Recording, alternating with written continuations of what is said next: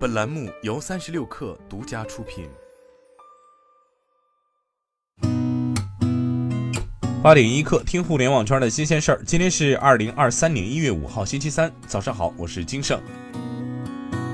百度副总裁马杰表示，百度即将在一月十号的 Create 开发者大会上发布全球首个独立元宇宙解决方案——熙壤元宇宙底座 MetaStack。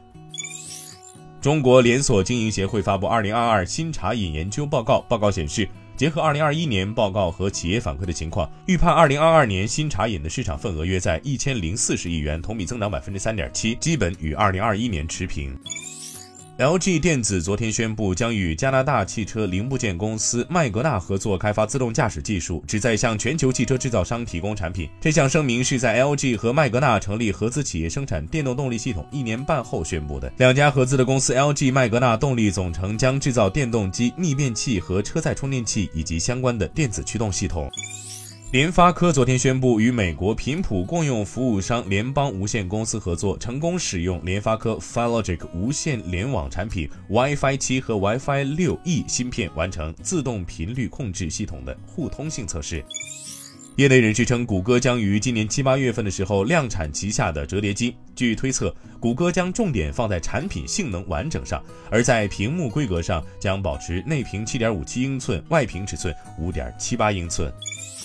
微软已经对 Chat GPT 进行了数月的尝试，可能会在未来几个月内推出这一功能，但仍在权衡聊天机器人的准确性，必应仍然将依靠自己的技术来生成大多数搜索结果，因为 Chat GPT 并不会像搜索引擎那样不断搜寻网络或提供实时信息。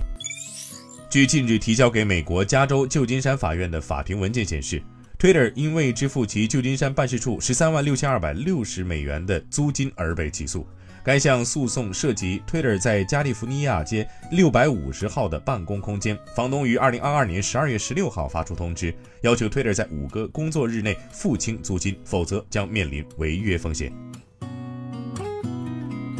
今天咱们去聊到这儿，我是金盛八点一刻，咱们明天见。